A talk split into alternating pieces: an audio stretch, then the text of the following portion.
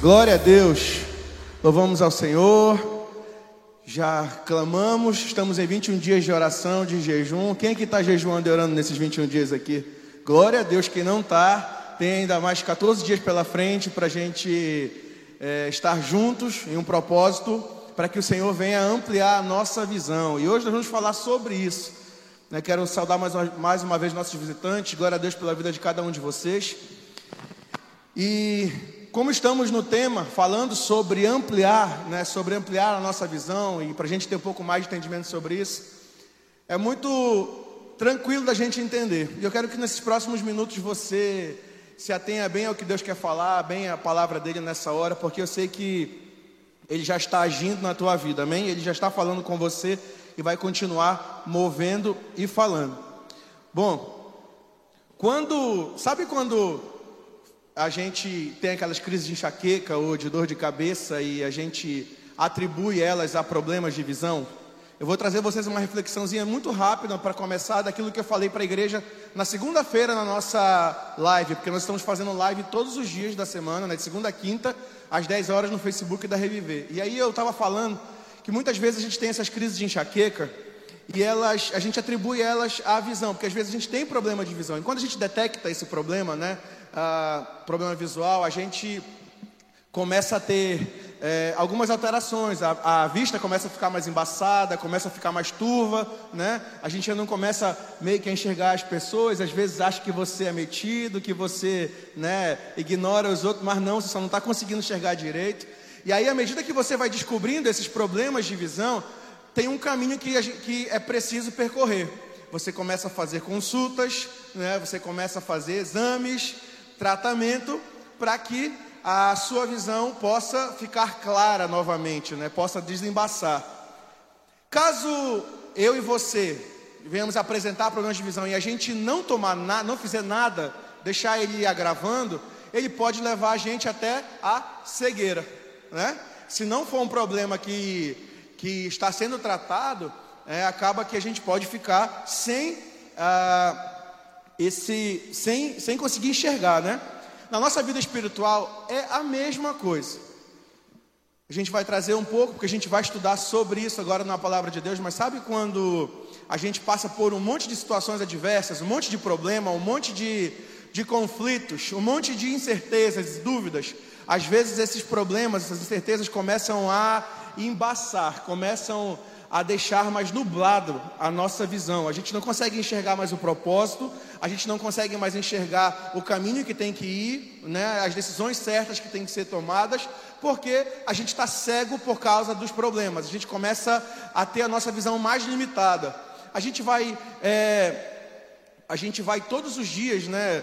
Às vezes, assim como o grau, né? Às vezes a gente precisa trocar, né? Porque o problema vai agravando, trocar a lente, trocar o óculos. A mesma coisa a gente acontece na vida espiritual. À medida que o problema vai agravando, a gente não vai tomando cuidado, não vai, não vai se precavendo, pode ser que agrave. Então a gente tem que começar a intervir, né? É, os problemas do dia a dia são responsáveis espiritualmente falando para que a gente não consiga enxergar as coisas forma, de forma clara.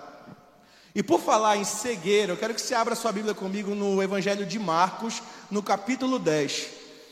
A gente vai, vai entrar aqui um pouco mais a fundo nesse assunto, porque o, o intuito dessa noite é que nós possamos, diante de Deus, nessa noite, abrir a nossa visão para tudo aquilo que Deus quer fazer, que a nossa visão não seja mais uma visão limitada, não seja uma visão que enxergue somente aquilo que nós achamos que temos que ver, né? E que assim a gente não consiga ver aquilo que Deus tem mais adiante, mais à frente para cada um de nós. Marcos no capítulo 10, a partir do versículo 46.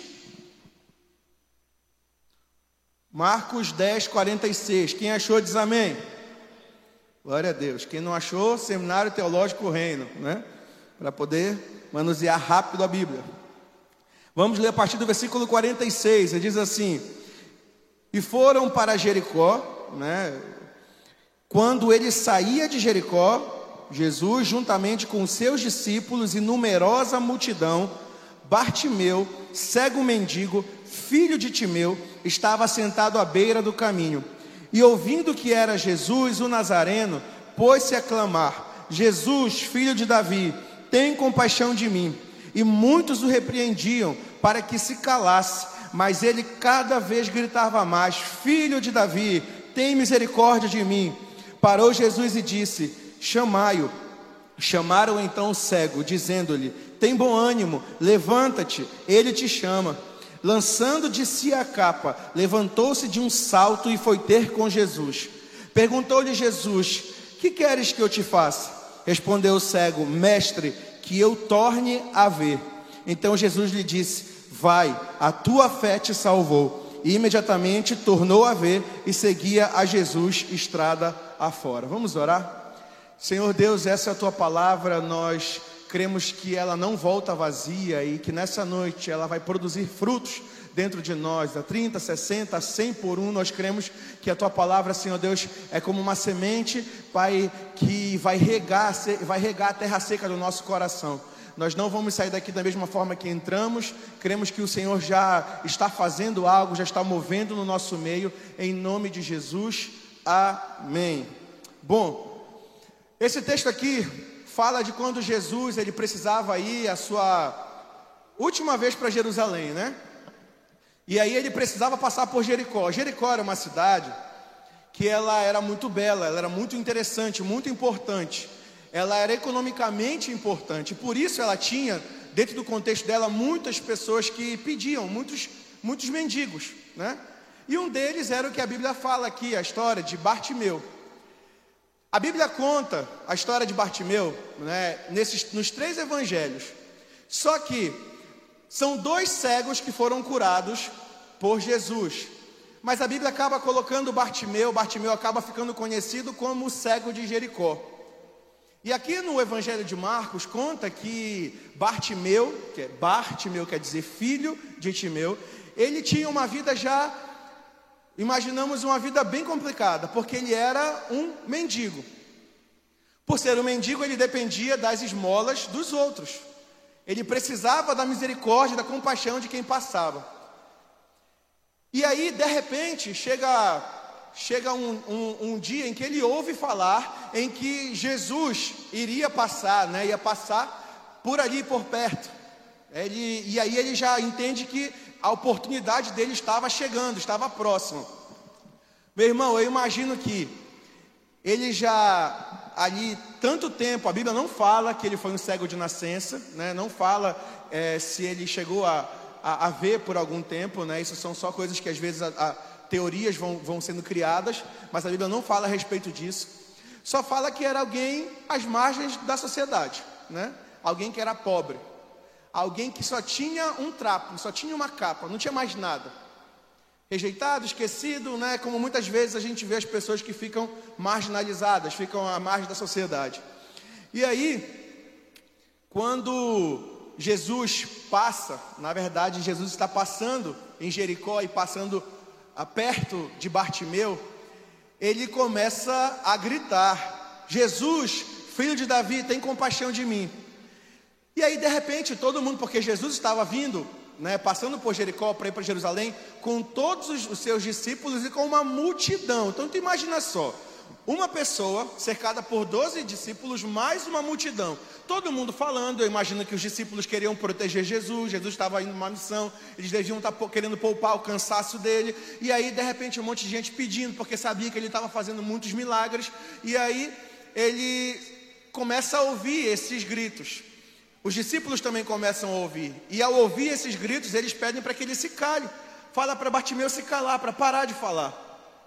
Só que à medida que eles iam falando para que Bartimeu parasse de falar e de gritar, ele gritava ainda mais alto, né?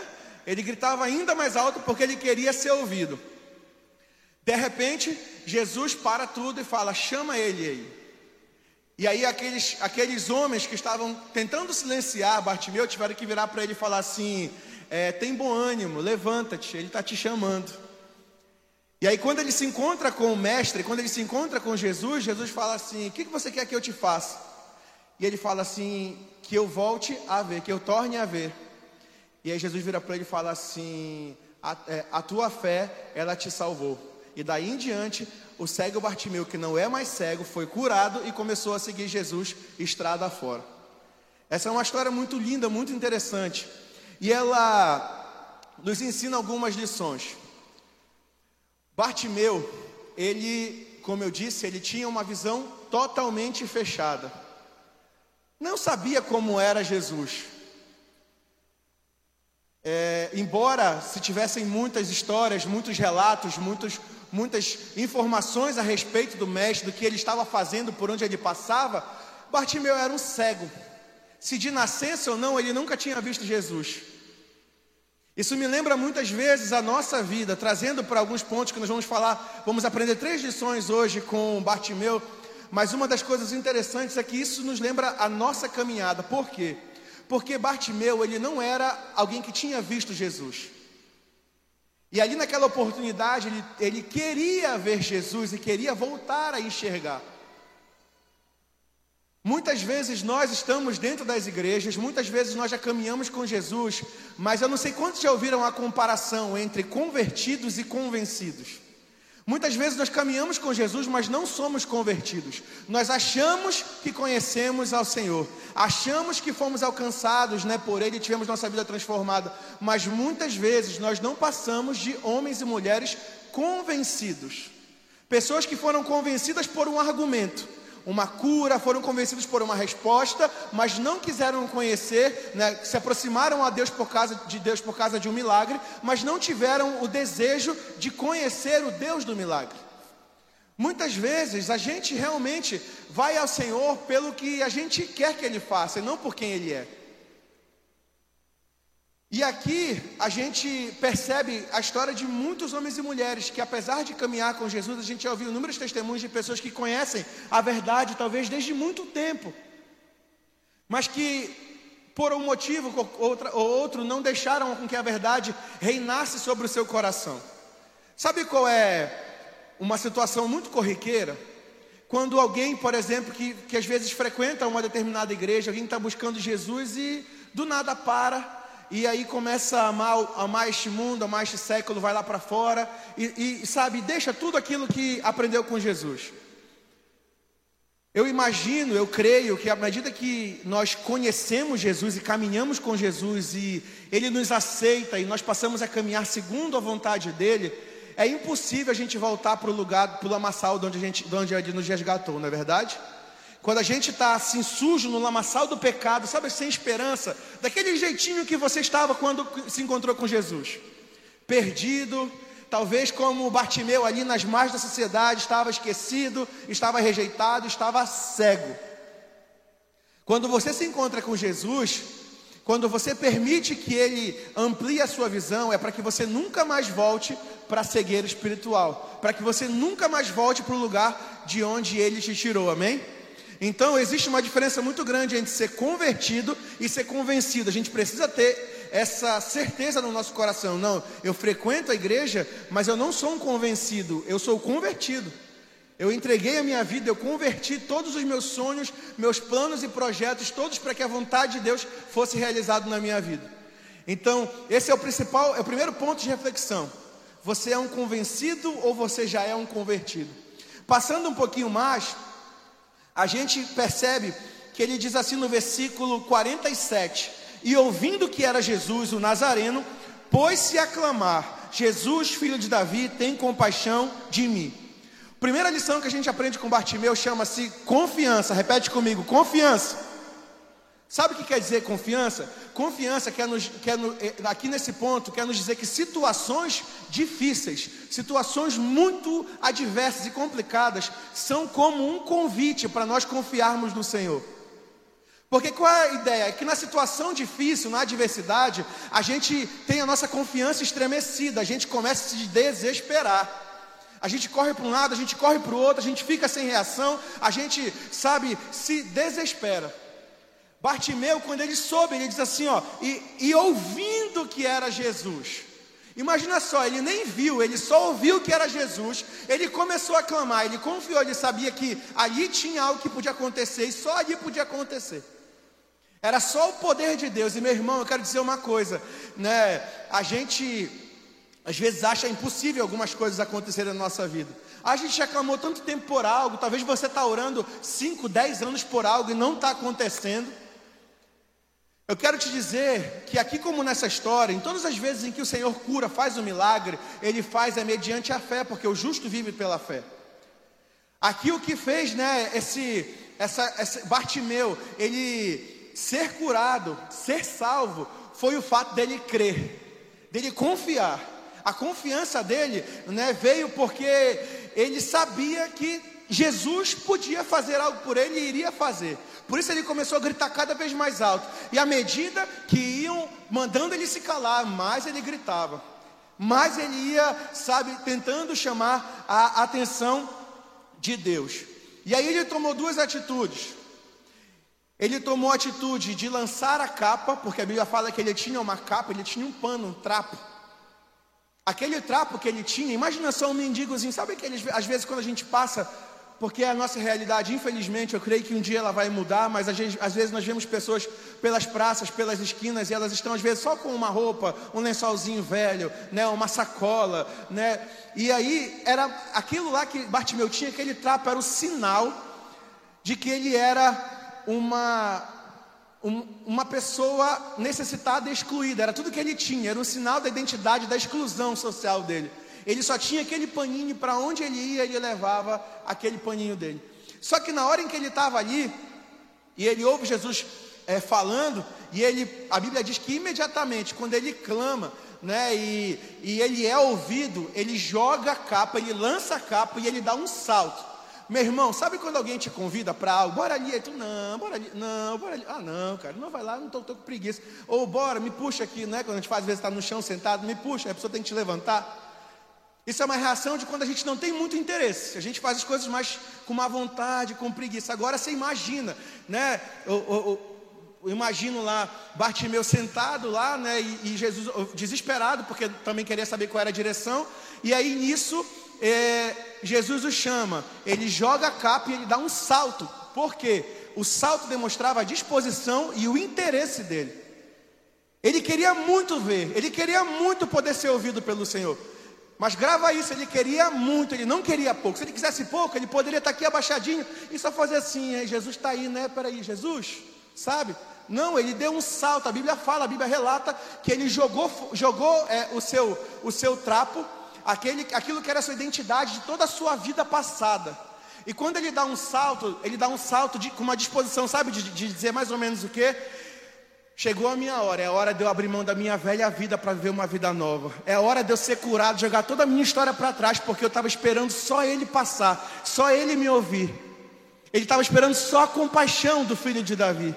E ele diz assim: Jesus, filho de Davi, tem compaixão de mim, meu irmão. Quem é mais compassivo que o nosso Deus? Quem é mais que no... misericordioso que o nosso Deus?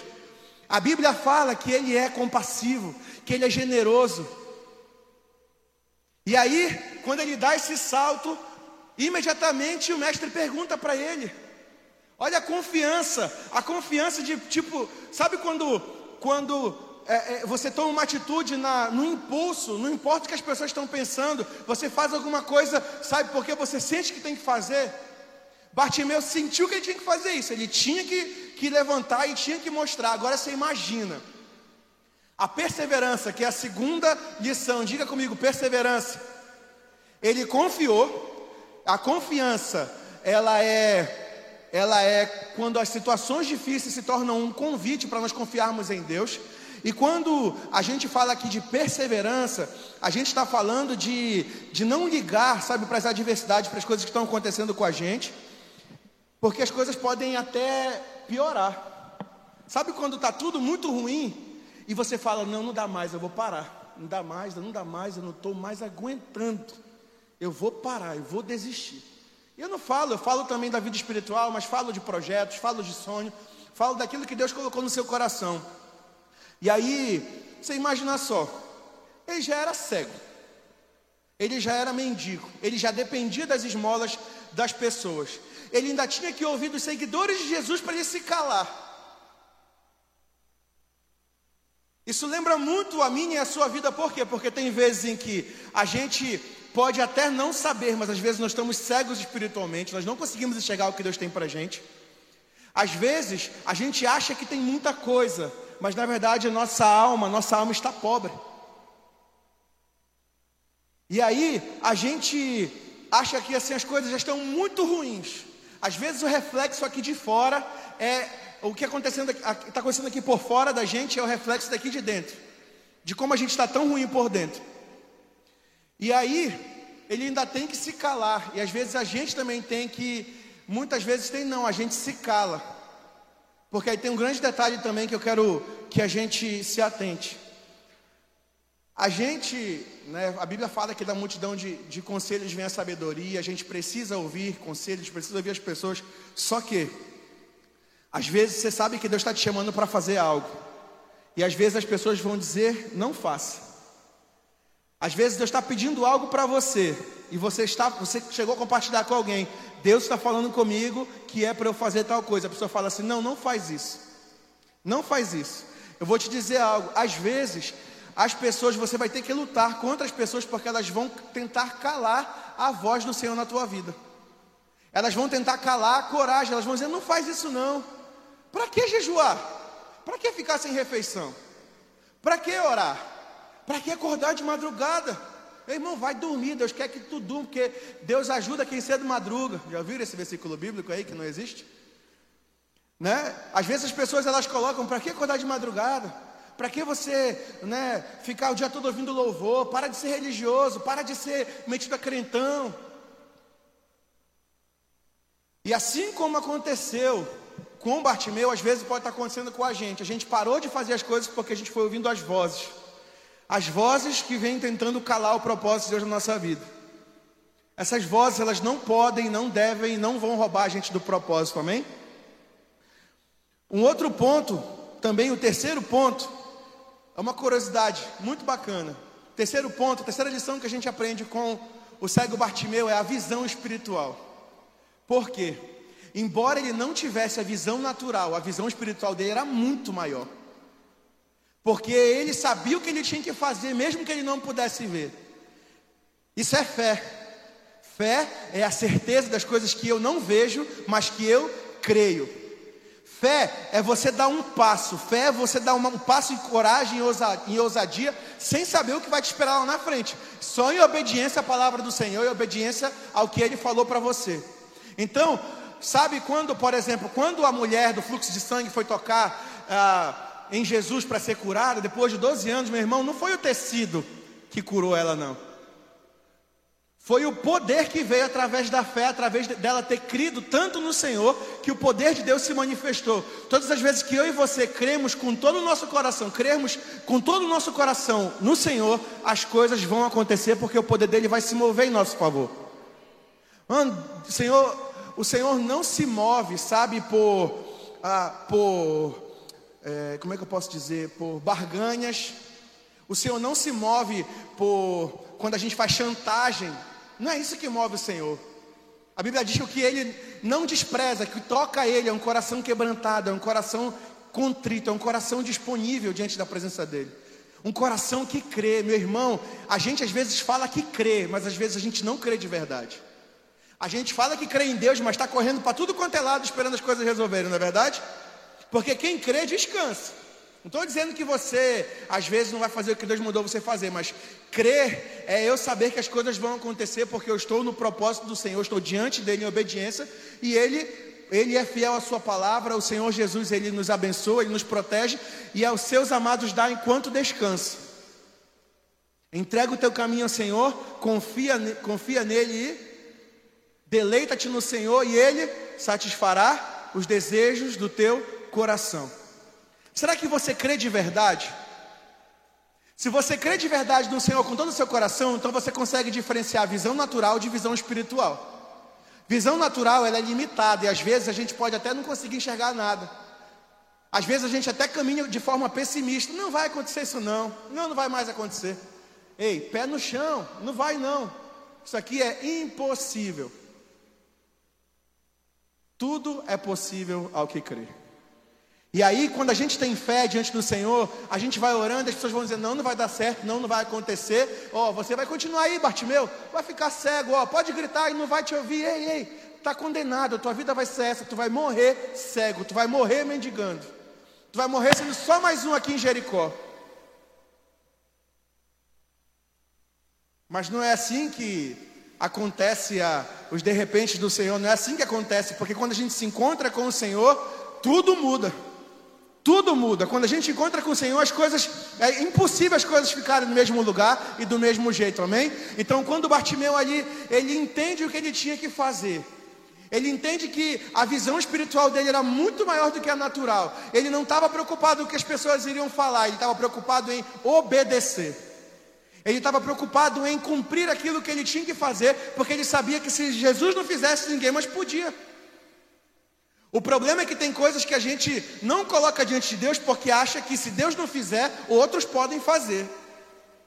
Meu irmão, tem coisa que você pode correr de um lado e do outro, mas tem coisas que é só Deus que vai fazer, e só vai fazer quando você se render totalmente diante dele.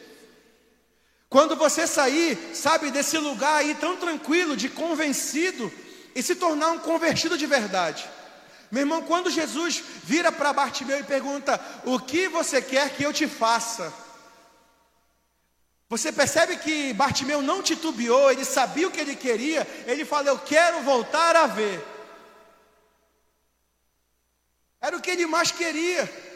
Às vezes a gente não sabe nem como é que pede as coisas para Deus, não sabe nem o que vai pedir. A gente quer pedir, Senhor, mas eu quero isso, mas eu quero isso, eu quero aquilo, aquilo outro. Senhor, mas sabe? Aí fica pedindo tanta coisa, não sabe o que é prioridade. Não fez uma análise da sua vida e às vezes está pedindo coisas desnecessárias.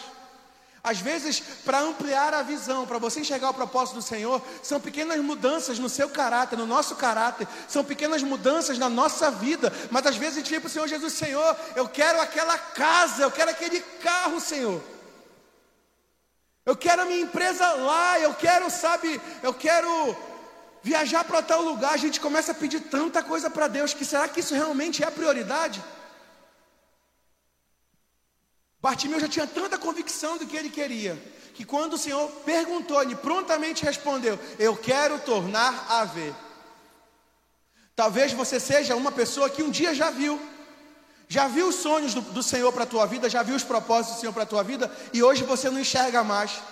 Talvez você já via o Senhor te usando, via o Senhor fazendo muitas coisas através da tua vida, e hoje você não vê mais fazendo.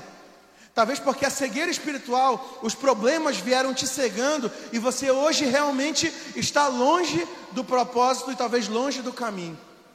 Talvez você deu muito ouvido a que as pessoas falaram, isso pode ter matado tanto o teu dom, quanto o teu ministério, quanto a tua voz.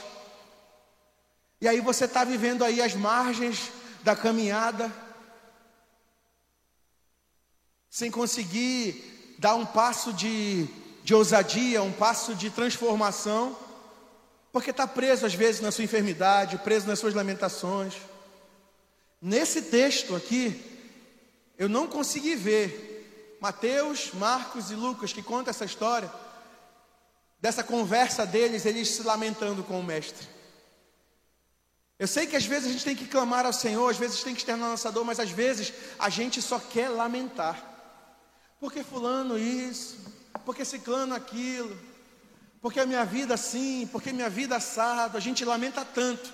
Meu irmão, a gente tem que lamentar diante do Senhor, mas eu quero te convidar a dar um passo de fé nessa noite para abandonar as lamentações, porque elas estão te cegando, para que você possa caminhar com alegria, como alguém que ouve do Senhor dizendo: Meu filho, vai, a tua fé te salvou.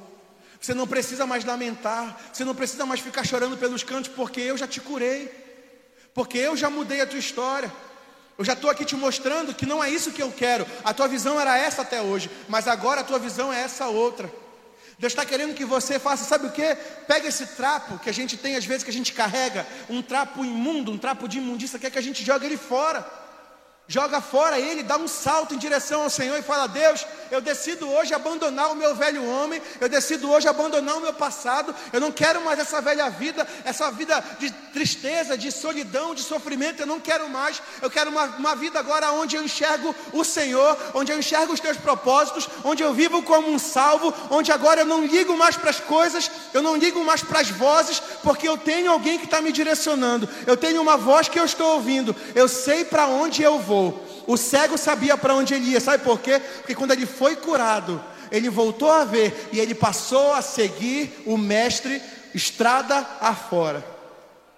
Sabe qual é a diferença? Quantos milagres, quantos aqui já receberam milagres de Deus? Quantos aqui já receberam? Levanta bem alto quem já recebeu o milagre de Deus. Meu irmão, a diferença é que muitas vezes eu recebo um milagre, você recebe um milagre e fica por isso mesmo. Deus me abençoou. Obrigado aí, Deus. Até a próxima. Quando eu precisar de novo, eu volto. Sabe o que, que o Bartimeu fez? Senhor, eu quero ver. Imediatamente ele voltou a ver. Sabe o que ele fez? Tá bom, Jesus, foi o Senhor que me curou. Eu sabia que o Senhor me dar uma nova história. Eu não vou te deixar, eu vou com o Senhor agora até onde eu puder. Eu vou até o fim. Eu não vou largar o Senhor. Não é uma relação de interesse, é uma relação de amor.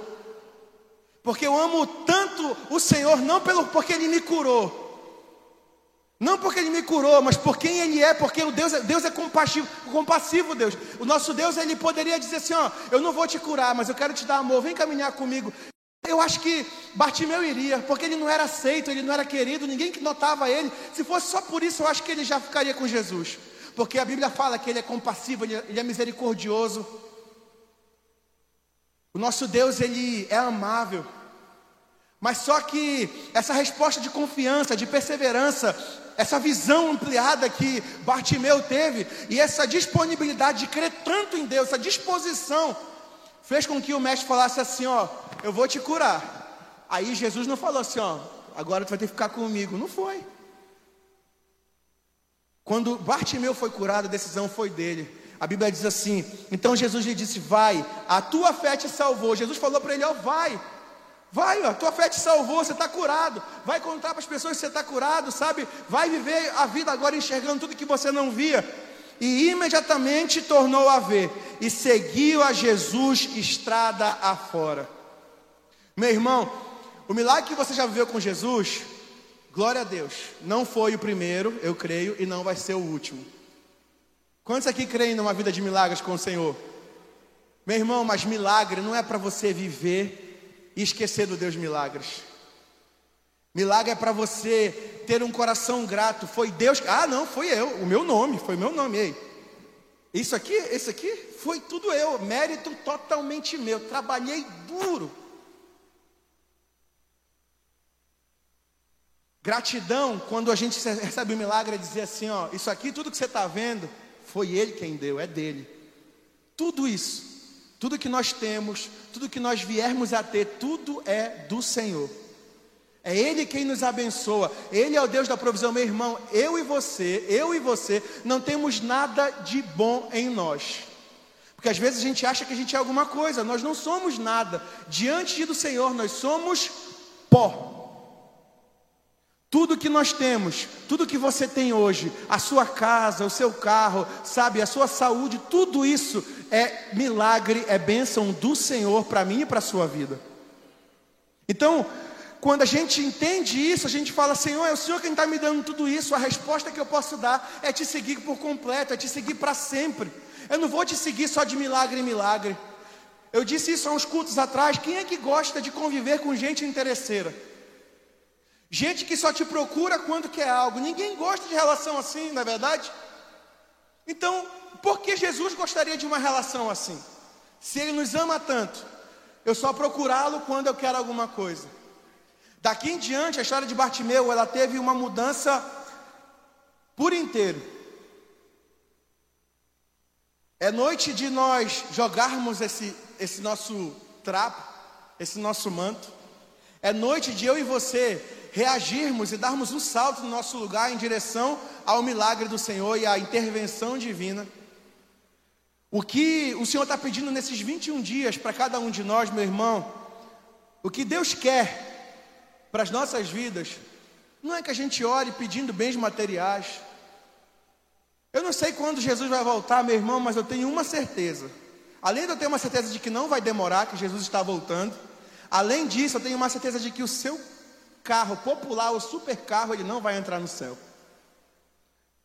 A sua linda casa aqui que você trabalha dia e noite para construir, às vezes falta na igreja, não está no jejum, não está em nada por causa da casa, a sua casa não vai para o céu. Talvez nem um açaí que a gente queria tanto não vai ter no céu, meu irmão. Quanto mais a nossa casa, carro, sua empresa, nada disso. Lá no céu vai ter uma mansão, uma mansão preparado. Meu irmão, se aqui nessa terra você não conseguir construir a casa dos seus sonhos, não se preocupa, porque além do que você pode imaginar lá no céu, aos que forem fiel, o Senhor preparou uma linda mansão, linda, linda, linda, que nem um arquiteto, nem um engenheiro conseguiria fazer um igual. Eu já me contento, o Senhor me abençoar com uma casa aqui linda, ótima, mas se não, eu sei que é uma morada celestial para mim, preparada lá em cima, para mim e para você, amém? Glória a Deus por isso. Essas lições que nós aprendemos com, com Bartimeu, é, ela nos faz, nos, nos desperta para algo também muito importante. É que nós às vezes temos prontidão para muitas coisas na nossa vida. Às vezes, quando você vai fazer, por exemplo, um vestibular, um concurso, você acorda duas horas antes, toma um café cedo. Você vai se alistar no exército, já passa aqui, acorda, nem dorme com medo do que vai acontecer lá no, no exército, né? Quatro da manhã estão já lá na fila, já lá dentro do quartel lá. Quando a gente quer muito alguma coisa, às vezes a gente não consegue ficar sem dormir, mas fala a palavra viagem. Mas tem gente que já está acordado duas da manhã para o voo que é meio-dia, está arrumando a mala, todinha empolgada, está lá na sala pronto, três da manhã para o voo que é daqui a dez horas. A gente tem prontidão para muita coisa. Falou, bora, bora. Agora quando é para as coisas do, do Senhor, para as coisas de Deus, bora. Eu vou ver, meu irmão. Eu vou orar para saber se Deus quer que eu vá para a igreja orar. Eu vou para casa, eu vou perguntar para Deus se Ele quer que eu jejue esses 21 dias. Se Ele disser que quer que eu jejue, eu vou jejuar com vocês. Se não, se Ele falar que não quer, então eu não vou jejuar. Sabe, às vezes a gente está pronto para tudo, meu irmão, para tudo. Antigamente eu ficava, ficava, pensando nisso. Tinha uma época que, que a gente fez uma campanha aqui na igreja e eu acho que a oração era 5 horas da manhã. A gente, antes do dia sequer pensar em amanhecer, era ali do lado, a gente vinha para cá às vezes para a igreja, tudo vestido de exército, bando de doido, a gente vinha para cá orar, cinco até o dia amanhecer. Às vezes saía daqui, eu ia para a escola, ia para a faculdade, desde cedo a gente cresceu nesse ambiente. Aí tinha uma época que depois eu fui crescendo, a gente vai começando a ter mais responsabilidade, aí já marca oração seis da manhã e falo, não, não vou não, seis da manhã não dá não. Aí eu lembrava que quando é para internet, para ficar na internet, quando é para fazer trabalho, quando é para viajar, quando é para tantas coisas, eu acordo até mais cedo, eu nem durmo e aguento no outro dia. Para correr, acordo quatro da manhã e agora para orar, não dá. Você entende quanto que às vezes a gente não prioriza as coisas de Deus, mas quando Jesus passa, a gente quer que Ele cure a gente. A gente não está disposto a fazer quase nada por Deus. Deus, eu vou ficar 21 dias sem meu café da manhã, meu pretinho básico de manhã. O meu pão com ovo eu não vou conseguir, Senhor. Fica reclamando a manhã toda. Não janta, fala, meu Deus do céu. Minhas, minhas, como é, minhas tripas estão enrolando com fome, não vou conseguir dormir. Bate uma reclamação, um desespero por causa do jejum. Quando é um jejum intermitente, 24 horas sem comer. Ah, não dá, jejum intermitente aqui, mano, para secar, operação Natal, aquela operação que nunca chega, né? Todo ano a gente fala que vai fazer e nunca vem. É igual a operação Acampatribos, todo ano a gente fala que vai focar para ficar todo mundo magro no Acampatribos e nunca chega. Eu quero dizer, incentivar você, meu irmão, a, a quando se tratar das coisas de Deus, que nós tenhamos seriedade, porque com as coisas de Deus não se brinca. Deus não brinca de abençoar você. Deus não brinca de proteger a tua casa. Deus não brinca de guardar a tua família. Deus não brinca de abençoar você, de guardar a tua saúde. Para isso nada é brincadeira. Porque Deus ama cuidar dos seus. Então a nossa, o nosso retorno, o nosso feedback para Deus é também não brincar com as coisas dele.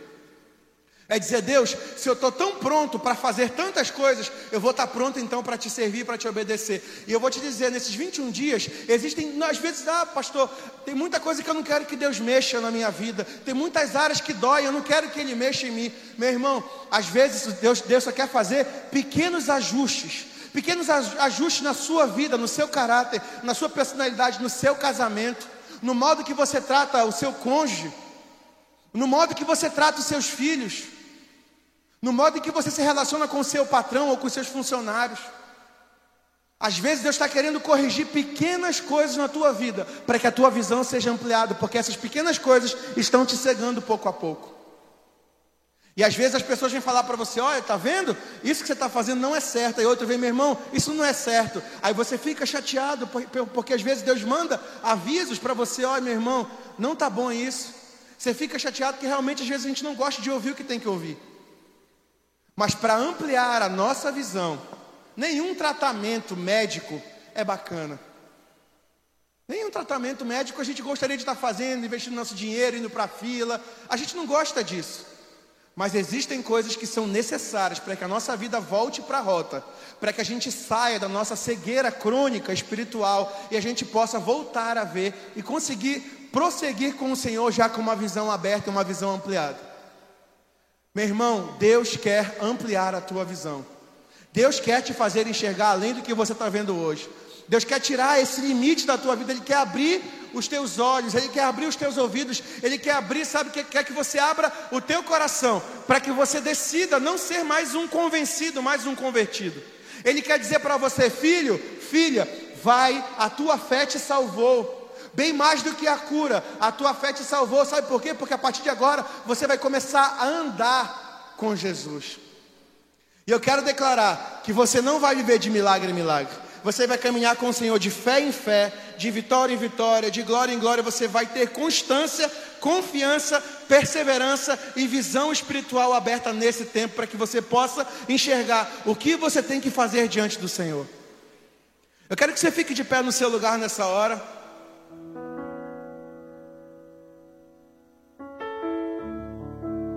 Eu quero que você feche seus olhos aí no seu lugar.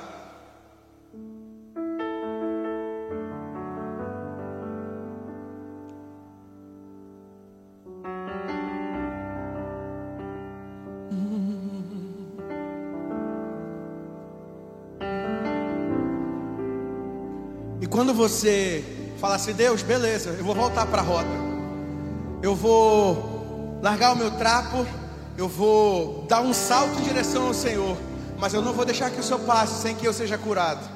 Mas e aí, Deus, depois que eu for curado, o que, que vai acontecer? O que, que o Senhor quer que eu faça? Olha o que a Bíblia diz em Isaías capítulo 55, versículo 7. Deixe o perverso o seu caminho, o iníquo os seus pensamentos.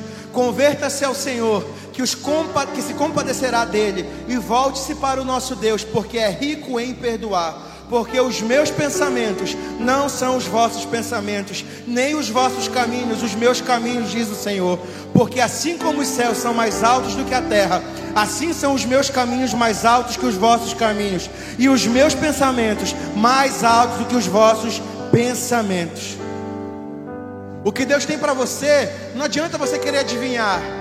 Quando você decidir se levantar do seu lugar e ser salvo pelo Senhor e ser curado, mudar a direção da sua vida, você vai experimentar os caminhos do Senhor que são mais altos do que os seus, os pensamentos dele que são maiores do que os seus. Você vai começar a experimentar uma vontade muito além da sua, uma vontade que é boa, é perfeita e é agradável. Eu quero que você feche seus olhos, coloque a mão sobre o seu coração. Nós vamos cantar uma canção de olhos fechados. Eu quero que você diga a Deus: faz isso em mim. Abre os meus ouvidos, abre os meus olhos, meu coração. Eu quero voltar a, a, a, me dispor de novo na tua presença. Eu não quero deixar o Senhor para segundo plano. Eu estou esfriando, eu quero aquecer meu coração. E quando eu ouvir o Senhor falando, eu quero saltar de alegria na tua direção.